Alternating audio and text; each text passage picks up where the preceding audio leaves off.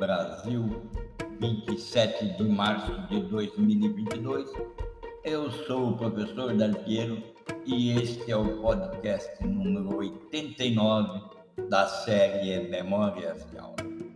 Neste 89 podcast de 2022, eu vou descrever um dia circadiano perfeito para elevar a sua produtividade e vou falar um pouco mais sobre como nutrição.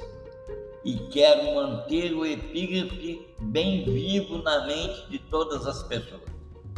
É tempo de ser treinado ou treinada para trabalhar bem. Em 2017, volto a lembrar, os pesquisadores Jeffrey Hall, Michael Rosbach e Michael Young receberam o Prêmio Nobel em reconhecimento por suas pesquisas sobre ritmo circadiano. Muito importante, e eu tenho detalhado aqui nessa série de podcasts todas as sugestões originárias do estudo levantado, conduzido por esse pesquisador. Por exemplo, este podcast leva dois temas primeiro que eu vou falar a seguir, vou falar sobre crono, crononutrição.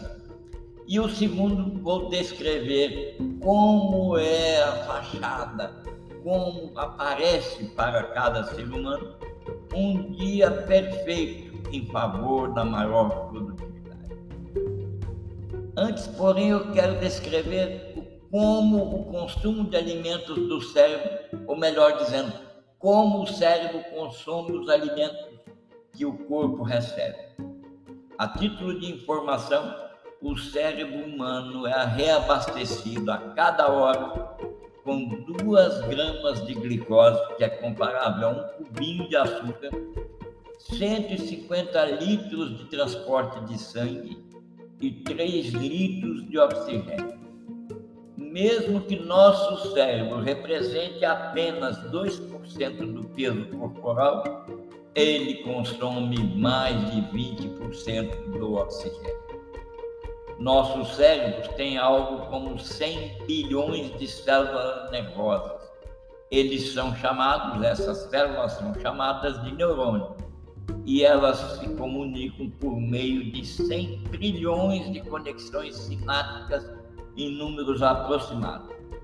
Agora, em números verdadeiros, é possível que o cérebro humano realize faixas de pensamento, que é o dígito 1 seguido por 800 zeros. Só isso é importante para nós sabermos o que o cérebro humano tem de compromisso para manter o corpo funcionando e o como ele pode se beneficiar da crononutrição.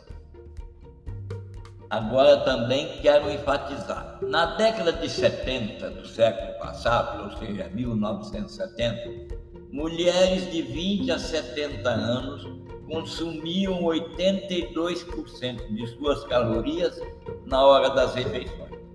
Em 2009, isso caiu para 77% em 2022 caiu ainda mais para algo em algumas sociedades menor do que 70%. Lanches fizeram a diferença e padrões semelhantes a esses são os mesmos entre os homens e as mulheres. Surgiu a crononutrição, que aponta as necessidades nutricionais do organismo em cada parte do dia, e ela indica que essas necessidades são diferentes Portanto, respeitar a diferença e suprir corretamente a necessidade é essencial para a saúde, o bom funcionamento do corpo, combate à ansiedade e melhor qualidade na maneira e na forma de pensar. Vou contar um pouco da história. Os gregos antigos consumiam de três a quatro refeições por dia. O café da manhã e a refeição da noite eram consideradas as mais importantes. Na época romana, o café da manhã era consumido ao amanhecer, embora fosse dado maior ênfase à alimentação do final do dia. principalmente entre as classes sociais mais altas. Em contraste, as classes sociais mais pobres faziam suas refeições de acordo com os padrões de trabalho manual e, portanto, consistente com o ciclo noite e dia. No mundo islâmico, o horário das refeições também era frequentemente ditado pelo cinza, pelo claro, pelo escuro. Consumir uma refeição no cinza antes do nascer do sol era considerado um ritual sagrado, porque preparava o corpo para uma saúde rápida e promovia a energia. Assim foi que o famoso médico Avicena recomendou duas refeições por dia. Uma tomada antes do nascer do sol, naquele cinza, no momento que a luz está surgindo, e a segunda tomada à noite, ao entardecer.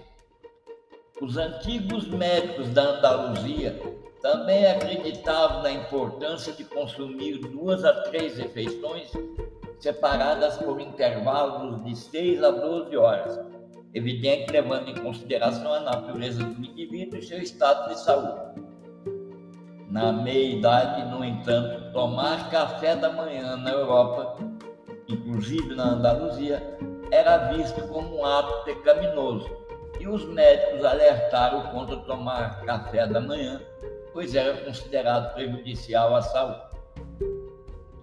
Vários estudos investigaram a relação entre alimentação noturna e distúrbios cardiometabólicos, incluindo obesidade, além da qualidade das decisões de batalhas e de decisões estratégicas.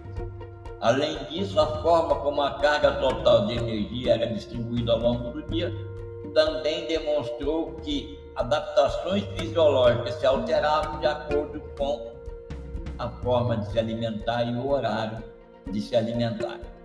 Isso acendeu o sinal de alerta para que várias evidências surgissem, dizendo, informando, sugerindo que os genes envolvidos no metabolismo do substrato, como os lipídios da dieta, estão sob controle direto do ritmo circadiano, aquele nascer e apagar da luz. Tais estudos destacaram a importância de compreender o papel dos ritmos circadianos e criar-se, criar uma cronobiologia da nutrição. E como essa estudo, essa ciência pode alterar o estado fisiológico e o rendimento das populações, das pessoas a elas submetidas. No entanto, dada a interação complexa entre as várias ocasiões de alimentação e o fato de que a ingestão de energia em uma ocasião de alimentação não é independente da ingestão em ocasiões anteriores ou subsequentes, é fundamental considerar a abordagem mais ampla que apareceu nas décadas no início do século XX e chegou aos nossos dias, enfatizando a qualidade, a razão pela qual o consumo do café da manhã traz mais benefícios do que malefícios. Pela manhã, os níveis de leptina, que é o hormônio responsável pela regulação do apetite, estão baixos e isso é uma característica que afeta a mudança do paladar. Então, significa dizer que nesse momento, por estar baixo, nós somos mais sensíveis ao sabor do doce. Oportunidade única para reduzir ainda mais. Entretanto, manter a refeição fundamental para ativar alguns genes relógios no corpo e dizer: ó, oh, o dia começou. No século XVI, o café da manhã se consolidou e passou a ser reconhecido como uma refeição essencial. Foi nessa época que surgiu na Espanha um dos provérbios que acompanham o espanhol e a maior parte dos italianos até ontem. Pode ser que ouvimos. O provérbio diz o seguinte: tome você mesmo o café da manhã, divida o almoço com um amigo e dê o jantar ao seu inimigo.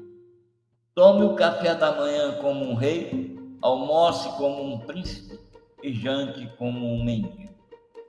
Em síntese, essa é a mágica recomendação baseada em estatísticas de produtividade associada a esse critério de se alimentar. Tome o café da manhã como um rei, almoce como um príncipe e jante como um mendigo. E até que você consiga fazer essas situações acontecerem diariamente, siga uma recomendação bastante simples Pense assim: troque qualquer cereal processado por mingau coberto com frutas, nozes e amendoins. Troque biscoitos por bolachas integrais, queijo e tomate. Troque pizza congelada por pizza integral caseira. Troque hambúrguer e fritas por bife e salada, chocolate e pirulito por frutas frescas ou secas, incluindo o amendoim. Sorvete inclua sempre, junto com ele, iogurte, frutas e amendoim. Batatas fritas substitua por um punhado de nozes e amendoins. As bebidas energéticas substitua por sucos de frutas. E o café use com moderação e substitua na quantidade por chá verde ou chá de erva. Essa é a mágica da cronobiologia e da crononutrição para um dia de maior produtividade, uma alimentação saudável, acordar os seus biotipos, os seus relógios por meio do café da manhã e assim seguir até o fim do dia, até a refeição da noite, trocando isso que eu listei por aquilo que eu listei. Quanto ao dia circadiano perfeito, pense assim comigo. Um dia circadiano perfeito começa entre 6 e 9 horas. Eu vou descrever o dia ideal para você obter o dia, o horário e as atividades para você obter o máximo de produtividade. Entre 6 e 9 horas onde nossos corpos têm um aumento mais acentuado da pressão arterial, pense que acorde seu corpo e mente suavemente com uma rotina matinal que inclui um longo espreguiçamento na cama, caminhar, alongamento, meditação, se você for adepto dessas práticas. Lembre-se de comer um café da manhã saudável e ser hidratado.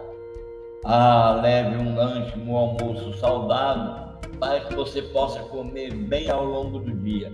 E isso evitar a tentação de visitar, de visitar o restaurante local.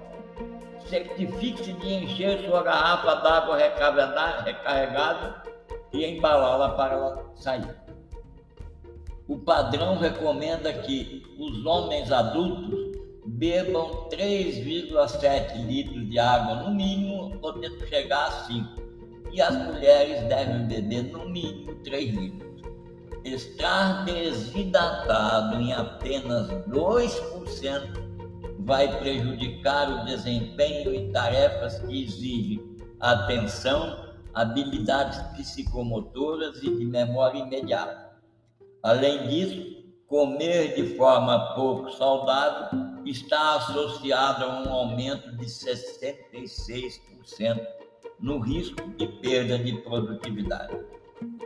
Quem começa a trabalhar antes de sair de casa ou chega mais cedo ao escritório para evitar o trânsito, é uma boa hora nesse período para verificar os e-mails, excluir, responder ou arquivar. Sua mente está livre e seu corpo descansado. Use esse tempo para tomar decisões importantes. Se você achar que tem uma decisão importante a tomar no final do dia, adia para que você a tome no primeiro horário do dia seguinte. Nove horas e meio-dia é o momento em que o corpo secreta, secreta as maiores quantidades de testosterona. E durante esse período, nossos corpos estão em alerta máximo. Pesquisas mostram que a capacidade do nosso cérebro é mais alta nas horas antes do almoço, por volta das 10 horas. Considerando todos os fatores biológicos e o seu relógio, concentre nesses horários as tarefas que exigem foco e atenção, porque dessa maneira você terá acuidade, tanto visual quanto mental, para fazer uma grande apresentação de negócios, um estudo para um exame, um planejamento estratégico ou tarefas de dados que você precisa analisar. Entre meio-dia e 14 horas, ah, esse é o horário que é um empurrãozinho daqui, um puxãozinho dali, é necessário para que os nossos corpos passem por esse período, para que os corpos passem por esse período. Existe de fato uma pequena queda na vigília logo depois do almoço. É por isso que muitas pessoas se sentem cansadas. Durante esse período há uma natural atração para distração mental e uma energia e uma queda de energia do corpo. Ter um almoço leve pode ajudar a diminuir esses desencontros. Não precisa trabalhar tanto para dirigir, para digerir a comida e você vai levar bem. Agende um horário para estar em seus perfis profissionais de mídia social neste período Aproveite o tempo após o almoço para fazer esses alongamentos leves, ajudar na circulação, organizar a mesa, arquivar papéis e assim sucessivamente. Entre 14 e 16 horas, esse é um momento no qual o seu corpo e mente têm um tempo de reação mais rápido e a melhor coordenação. Programe atividades que exijam que você pense rápido reuniões de negócio, chamadas de venda, apresentações, brainstorm com colegas de trabalho vão se beneficiar da capacidade de resposta rápida que o seu organismo tem, que o seu cérebro tem entre as 14 e as 16 horas. Já entre as 16 e as 18 horas é quando o corpo tem maior eficácia cardiovascular e força muscular aproveite para sair do escritório, para sair da sua cadeira e fazer alguma reunião de negócios em uma atividade física, como andar de bicicleta, caminhar, ir jogar golfe, ir à academia. Pense assim, aproveite, use o corpo, a força cardiovascular e a força muscular, combine com uma reunião de negócios e você terá um resultado tão bom quanto jamais pensou entre 18 e 20 horas é o horário em que o corpo está em sua temperatura mais alta e tem a pressão sanguínea mais alta. É hora de relaxar. Se você estiver viajando, escute música relaxante. Aproveite, use esse tempo para comer um jantar relaxante com a família, fazer alongamento e terminar o longo e difícil dia que você está proveitosamente deixando para trás de 8 às 22 horas. A secreção de melatonina começa por volta das 9 da noite. Entretanto, pode variar alguns minutos por indivíduo. Seja criativo nesse horário, entre 8 às 22. As horas que antecedem a cama, quando nossos corpos começam a se sentir cansados, sugere-se que pode ser um dos momentos mais criativos do dia. Trabalhe em situações difíceis, pense em novas maneiras inovadoras, trabalhe com um projeto criativo. Pesquisas mostram que boa parte do sono nos ajuda a focar, a concentrar-se no dia seguinte, para além do que o seu cérebro e o meio de todos nós continuam a trabalhar depois que você se deitar. Portanto, todas aquelas situações difíceis, aquelas maneiras inovadoras de fazer algo, aquele projeto criativo que você quer desenvolver, pense sobre ele entre 8 às 22 horas, relaxe, vá dormir e o seu cérebro continuará trabalhando para que você tenha mais e mais ideias de qualidade com decisões de alta produtividade. Evidente que esses horários e tarefas podem variar de acordo com cada pessoa, seu tipo de trabalho e a época do ano. Entretanto, trabalhar com os ritmos circadianos ajuda a pessoa a promover uma mente e um corpo saudável, otimiza o desempenho das tarefas diárias, eleva a produtividade em mais de 60% e transforma todos os dias em um novo dia, cada vez mais e melhor. Pense nisso e siga essas orientações. Elas são retiradas de base estatística ampla, acompanhada durante 16 anos por colegas pesquisadores, com auxílio estatístico desse professor que vos fala. No próximo podcast, no podcast 90, eu vou descrever de uma maneira divertida um dia circadiano perfeito para cada cronotipo alcançar o máximo de produtividade. Você já sabe, mas não custa lembrar. O cronotipo é aquele relógio biológico mestre que cada um tem dentro de nós e tem aquele relógio que o cronotipo representa e dezenas de outros relógios biológicos espalhados pelo corpo todo. Mas nem todos os relógios marcam a mesma hora. De acordo com a sabedoria popular e a definição clássica, existem três cronotipos. O cronotipo das cotovias são aquelas pessoas que acordam cedo. O cronotipo dos rouxinóis, que não acordam nem cedo nem tarde. E as o cronotipo das corujas, que acordam sempre tarde. Temos também alguns perfis dos cronotipos. Entretanto, isso ficará para o nosso próximo podcast no dia 90. 90 podcasts produzidos do dia 28 de 3 de 2022. Até lá, siga os nossos podcasts, escute-os. Na dúvida, entre em contato. Responda as pesquisas que são colocadas na descrição de cada podcast e fique livre para perguntar, questionar, participar. Até o próximo